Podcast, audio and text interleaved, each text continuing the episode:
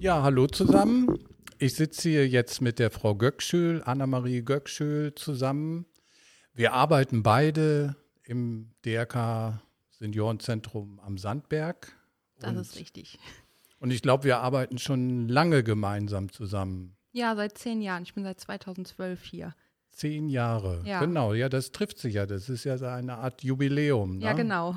Ja, mich interessiert ja immer, äh, ich bin ja hier der Einrichtungsleiter und äh, bin ja auch jeden Tag hier vor Ort und wir sehen uns ja auch immer, äh, aber du oder sie arbeiten in einem im pflegerischen Bereich und ich arbeite ja mehr in der Verwaltung und Organisation. Und mich würde mal interessieren, äh, wie sich das für dich so gestaltet, so ein Tagesablauf aktuell. Ja, aktuell, also so wie heute, komme ich zu meinem Dienst. Wir machen die Dienstübergaben. Da äh, reden wir halt darüber, was im Frühdienst passiert ist oder halt äh, im Frühdienst, was in der Nacht passiert ist und kriegen dann Informationen über die Bewohner, ob da irgendwas Außergewöhnliches vorgefallen ist, ob noch was erledigt werden muss. Und ähm, ja, dann geht es halt schon an den normalen Tagesablauf. Medikamente vorbereiten, in die Pflege gehen und so weiter. Ja, das heißt ja heute, es ist ja jetzt Nachmittag, das heißt, äh, du bist in, in der sogenannten Spätschicht. Genau.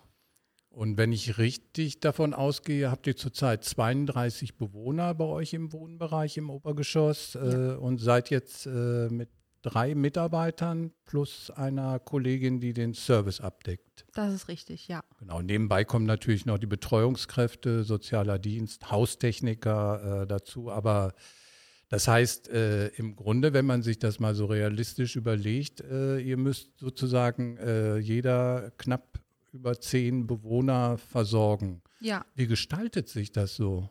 also unsere Etagen sind ja aufgeteilt in drei Gänge, in den C, D und E-Gang. Da liegen dann, also wohnen dann zehn bis elf Bewohner in jedem Gang und äh, wir teilen uns auf die Gänge auf. Und ähm, ja, so gegen 15 Uhr fängt dann schon die Mittagsrunde an. Heißt, da lagern wir zuerst die Bewohner. Das muss dann auch je nach Bedarf zu zweit gemacht werden. Heißt, der eine Kollege aus dem Eingang hilft dem anderen Kollegen. Und danach wird Kaffee, Kuchen, Getränke angereicht bei den Bewohnern, die das halt nicht mehr selber zu sich nehmen können. Und ja, dann ist quasi der erste Rundgang schon vorbei. Genau, dann, dann ist es wahrscheinlich zwischen drei und vier ist das dann so. Und dann habt ihr im Grunde, äh, ja, bereitet ihr wahrscheinlich Medikamente schon vor für die Abendabgabe äh, und dokumentiert wahrscheinlich schon wieder äh, in, in unserem Pflegedokumentationssystem. Ja, genau. Also da werden dann schon so einige Sachen, die gelaufen sind, dokumentiert, wenn auch irgendwas schon im Zwischenbereich jetzt zwischen 15, 16 Uhr passiert ist, können wir da dokumentieren. Wir Fachkräfte machen dann in dem Zeitraum auch so ähm, ja, Arztanrufe, alles, was so organisatorisch erledigt werden muss, was im Frühdienst nicht erledigt werden konnte oder was halt wirklich um diese Uhrzeiten gemacht werden muss. Ja, das sind dann Arztanrufe, Angehörigengespräche, Beratungsprotokolle, die unterschrieben werden müssen. Ähm, ja, und in der Zeit, wenn die Arbeit sich häuft, übernehmen dann auch oft die Hilfskräfte so ein bisschen die Pflegearbeit in dem Zeitraum auch für die Fachkräfte, um da ein bisschen zu entlasten. Das heißt dann äh, nochmal Toilettengänge oder äh, ja, schon vorbereiten der Zimmer für die Nachtruhe. Genau, oder nochmal Getränke bei Bedarf anreichen. Sowas jetzt wie bei den heißen Temperaturen, die Leute daran erinnern zu trinken, was ja auch wichtig ist. Da müssen wir auch drauf achten. Ja. Also- Habt ihr da so eine spezielle Bilanzierung für bestimmte Bewohner, wo halt äh, im Grunde so ein Risiko ist, äh, dass die zu wenig trinken? Ja, genau. Also da gibt es einige Bewohner, die auch durch Einschränkungen Getränke nicht mehr selbstständig zu sich nehmen können oder durch die Demenz einfach nicht mehr dran denken und äh, wo auch wirklich ein Risiko besteht, dass die dehydrieren und da können wir dann uns einen Überblick verschaffen, wenn dann irgendwann mal festgestellt wird, dass der Bewohner tagtäglich zu wenig zu sich nimmt, auch wenn wir äh, unterstützen wollen, ähm, setzen wir uns dann meistens mit den Ärzten auseinander, wo dann auch teilweise Bedarfsmedikamente, äh, was heißt Medikamente, noch Flüssigkeit zusätzlich gegeben werden darf. Mhm. Genau. Ja, aber äh, ihr habt ja sehr unterschiedliche Bewohner, ne? alle Pflegegrade. So, ne? Ich mache ja. ja, das äh, äh, Aufnahmeverfahren im Grunde und ich weiß ja immer, wen wir neu bekommen. Äh, sind ja auch viele äh, gerontopsychiatrisch veränderte Bewohner äh, da. Wie sind die denn so? Äh, ne? Ich beobachte das immer so äh, nebenbei, dass so diese Zeit zwischen vier und äh, sechs abends im Grunde so, so eine leichte Unruhe entsteht. Ja, teilweise sehr herausfordernd auch, ähm, weil das so, ja, ich sag mal, ist ja wie so eine magische Uhrzeit. Da werden die meisten dementiell veränderten Bewohner auch unruhig ja, da müssen wir dann halt ein spezielles Augenmerk drauf legen. Die brauchen dann auch wirklich teilweise mehr äh, Betreuung als die Leute, die kognitiv dann noch fitter sind. Und da sind auch uns oft die Betreuungskräfte eine Hilfe. Da können wir dann mal sagen, hast du gerade mal einen Moment, um dich um den Bewohner zu kümmern. Es klappt nicht immer, weil dann auch vielleicht irgendwelche Veranstaltungen sind oder sowas.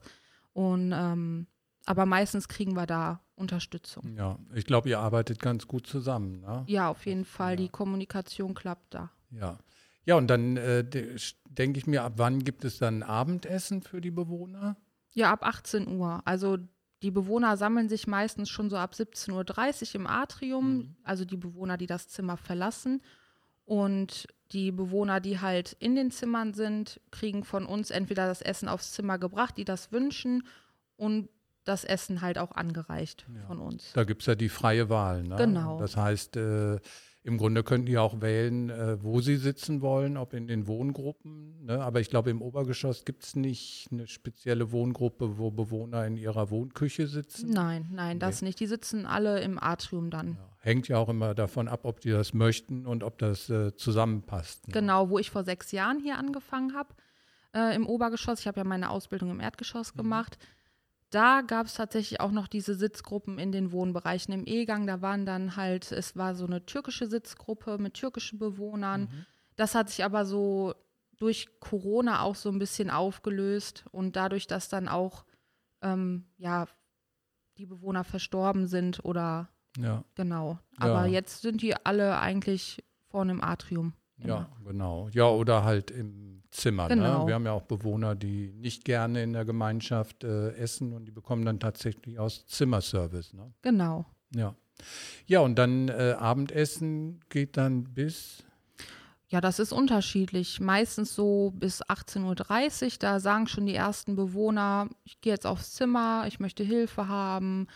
Manchmal auch bis 18.45 Uhr sind vereinzelte Bewohner, die dann gerne länger vorne bleiben. Das wird dann nachgefragt immer wieder und wenn dann der Bedarf besteht, begleiten wir die Leute dann aufs Zimmer. Ja, und das klappt dann zu dritt. Also ich stelle mir das dann immer vor, da sind 32, die alle gleichzeitig äh, eine Versorgung haben wollen. Wie managt ihr das? Ja, das ist manchmal schwierig. Das kommt auch immer wirklich auf die äh, Bewohnerbesetzung, sage ich mal, an, wie aktuell die, die Bewohner hier wohnen. Ähm, Im Moment machen wir das einfach wirklich nach, nach Ablauf. Man entwickelt irgendwann so einen Ablauf für sich selber für den jeweiligen Gang. Und äh, ja, jeder Bewohner hat auch, ich sag mal, eine bevorzugte Zeit. So, dann lernt man die Bewohner kennen, man weiß, der und der möchte lieber was früher ins Bett, den kann man vielleicht noch ein bisschen sitzen lassen mhm. und äh, da geht man dann halt ganz stark nach. Es gibt Bewohner, die sehr auf den Ablauf achten, da hält man sich dann auch dran. Und ja. ja da fallen mir einige ein. Ja, mir auch.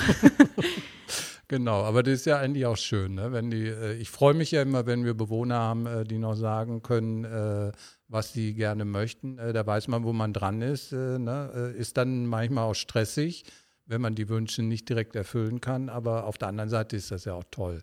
Ja. Und dann seid ihr 20 Uhr oder 20.30 Uhr mit den Rundgängen durch? Ja, oder? das variiert. Also wenn ich an gestern denke, die Tage davor, manchmal ist es sogar schon 19.30 Uhr. Dann äh, folgt ja auch nochmal die Dokumentation, mhm. die restlichen Sachen, die Getränke, die Lagerungen, die wir durchgeführt haben, werden abgehakt. ich als Fachkraft muss ja noch die ganzen Leistungen abhaken, Medikamente, ich bereite die Übergabe vor, dann noch Medikamente stellen, die vielleicht geliefert worden sind. Da kommt dann auch noch mal so ein bisschen organisatorisches dazu. Und ähm, das zieht sich dann quasi, bis die Nachtwache auch kommt zur Übergabe. Und die kommt dann um Viertel vor neun oder um neun? Genau, um Viertel vor neun. Ja. Manchmal ein bisschen früher, aber es kommt halt drauf an, je nach Nachtwache, wer da ist. Da hat jeder so auch seinen eigenen Ablauf. Ne? Ja, genau. Und die, äh, ja, dann haben wir so einen Tagesablauf. Ne? Ich denke mal, in der Frühschicht äh, läuft es sehr ähnlich ab, nur dass dann, glaube ich, äh, fünf Mitarbeiter äh, im Dienst sind, ne? Äh, weil morgens ja wahrscheinlich die Morgentoilette äh, etwas intensiver ist als die Abendtoilette. Genau, also idealerweise sind es fünf Mitarbeiter. Durch Krankenschein oder ähnliches kann man das nicht immer gewährleisten, aber wenn wir fünf Mitarbeiter sind, sind wir da schon gut bedient, auf jeden Mhm. Fall. Das ist auch, die, der Frühdienst, die Pflege ist eindeutig aufwendiger als die im Spätdienst. Ja, genau. Ja, jetzt kommen wir nochmal auf die zehn Jahre. Bist du denn hier direkt als Auszubildender angefangen oder äh, Nee, im ähm, Rahmen des FSJ oder? Genau, ich habe nach meinem Abitur mit einem FSJ hier angefangen. Ähm, nach meinem Abitur wollte ich eigentlich studieren. Mhm. Dann habe ich aber ganz schnell gemerkt, nee, nochmal Schule und dann eventuell nochmal Schule, das, das war nichts für mich und wusste dann nicht so genau, wohin mit mir. Und meine Mutter hat zu der Zeit in einem Altenheim in der Betreuung gearbeitet, in einem anderen Altenheim und hat gesagt, hör mal, dann mach doch so ein freiwilliges soziales Jahr. Wir haben gerade auch FSJler bei uns. Ähm, in der Zeit hast du, hast du dann genug Zeit, was zu finden Mhm. vielleicht, wo dein Weg hingehen soll. Und dann bin ich auf, ich, da, bei Google habe ich das eingegeben, ähm, FSJ, Altenheim und dann bin ich halt auf die Seite vom DRK gekommen und ähm, ja, habe mich darüber dann beworben und hatte dann mein Bewerbungsgespräch noch mit der damaligen Pflegedienstleitung der Frau Kratz Ja. und habe dann am 1. August 2012 hier mein, mein FSJ gestartet und wusste auch ziemlich schnell, dass ich eine Ausbildung hier machen möchte. Ja, und das hat dann auch direkt geklappt, oder? Genau, ich habe meinen FSJ dann noch beendet und im Oktober 2013 habe ich dann mit der Ausbildung angefangen. Genau, die dreijährige. Genau, ja. Also seit äh, 2015 bist du dann sozusagen als examinierte Fachkraft 2016. 2016. Genau. Ah ja, gut. Wer rechnen kann. Ja. Okay. Nennt die richtigen Zahlen. ja. Und äh, mich würde interessieren, äh, siehst du so einen Unterschied, so wenn du denkst, so am Anfang und jetzt äh, hier im Haus, äh, gibt es da irgendwas, wo du sagst, das hat sich zum Positiven geändert oder vielleicht auch kritisch, äh, da hat sich äh, was zum Schlechten äh, hingewendet? Also für mich persönlich zum Positiven geändert hat sich meine Entwicklung auch hier. Wenn ich daran denke, wie ich vor zehn Jahren hier angefangen habe, da war ich wirklich sehr recht verschlossen und wusste nicht so recht, wie geht man dann mit neuen Situationen, mit Menschen um und das lernt man hier einfach alles. Man ist ja gezwungen, in dem Job mit Menschen umzugehen und Ja. das bringt einen persönlich einfach total voran und ähm, ja auch das, die, die Teams hier, die Mitarbeiter, also das ist alles nicht einfach nur Kollegen, sondern auch ein Tag, äh, Alltag und Familie irgendwie. Ja, geworden ja ihr mit der seid alle Zeit, ne? miteinander ein bisschen verwoben, ne? Auf jeden Fall. Macht ja auch privat was, ne? äh, Genau, Und das gehört ja zum Job, wenn er gelingen soll, so ein bisschen dazu, ne? auf jeden Fall. Ist natürlich manchmal gefährlich, ne? Ich sehe das dann immer als Einrichtungsleiter, wenn ihr zu sehr privat, äh, dann könnte das dann äh, sozusagen ja auch den Berufsalltag mit beeinträchtigen, ne? Ja, aber das konnten wir tatsächlich, ich kann ja nur von Mhm. unserer Etage äh, sprechen, bis jetzt wirklich gut trennen. Wenn wir da mal was hatten, was, ich sag mal, nicht so gelaufen ist, wie es sein soll, das können wir uns auch sagen, weil wir müssen ja miteinander kommunizieren, anders geht das ja nicht, weil sonst entsteht böses Blut und das wollen Ja. wir ja untereinander im Team nicht. Ne? Reden, reden, reden. Ne? Auf jeden Fall. Manchmal sacken lassen, ne? Ja. äh, bevor man rausschießt, ja. genau. Ja, du äh, hast ja auch während der zehn Jahre hier äh, einige Weiterbildungen gemacht. Ne? Äh, mir fällt da ein Praxisanleiterin. Richtig, ja. Du bist ja auch im Be Betriebsrat. Nicht mehr seit Ach, diesem nee, genau. Jahr. Genau, aber habe ich auch gemacht. Ja, genau. Ja. ja, ist ja auch ein schwieriges Ehrenamt, ne? wo man dann im Grunde äh, ja so zwischen die Fronten gerät manchmal, ne? Genau. Äh, wenn, wenn, es halt Probleme zu lösen geht. Ne? Ja. Ja. Aber hast du ja überstanden. Ja, habe ich. ja, genau. Und jetzt äh, ist ja wieder eine Schulung irgendwie angepeilt. Ne? Äh, da geht es ja um Prävention gegen Gewalt oder sexuelle Gewalt. Ne? Genau, äh, Präventionsfachkraft. Genau, ja. die mache ich im November, fängt was, die an. Was stelle ich mir darunter vor? Also es geht halt darum, ja, nicht nur um die sexualisierte Gewalt, sondern Gewalt generell auch in Richtung äh, Mobbing für Mitarbeiter und Bewohner. Die können sich dann an mich wenden, wenn da Probleme entstehen. Und ähm, da setzt halt so eine dreitägige Fortbildung voraus. Das mit einem Basistag und noch zwei Vertiefungstage, die dann stattfinden werden. Ja, finde ich ja schön. Also muss ich ja wirklich sagen, äh, ne, das ist ja nicht nur bei dir so, sondern äh, bei vielen jungen Mitarbeitern oder auch die Älteren ab und zu äh, die Möglichkeiten der Weiterbildung, der Zusatzqualifikation. Ne, äh, das ist ja eigentlich das Schöne an dem Beruf, ne, ja. dass man da die Möglichkeiten hat. Auf jeden Fall, das stimmt. Ja. Ja, dann würde ich sagen, das hörte sich alles für mich spannend an. Das ich freut hoffe, mich. Für dich war das nicht so unangenehm? Nein, also wirklich nicht. Okay, dann würde ich sagen, wenn wir die Chance nochmal haben, äh, dann setzen wir das fort ne, äh, und dann danke ich dir. Ja, ich habe zu danken. Ja.